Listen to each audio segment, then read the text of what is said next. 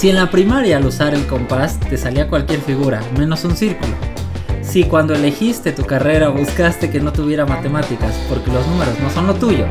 Si no entiendes las altas finanzas cuando en la tienda te piden 2 pesos para darte 10 de cambio, entonces estás en el lugar correcto.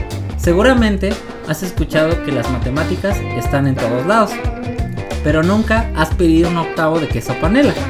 Cada semana, yo, Christopher Tejeda, Yo, Miguel Serrano. Y yo, Eduardo Sánchez, te lo demostraremos por contradicción.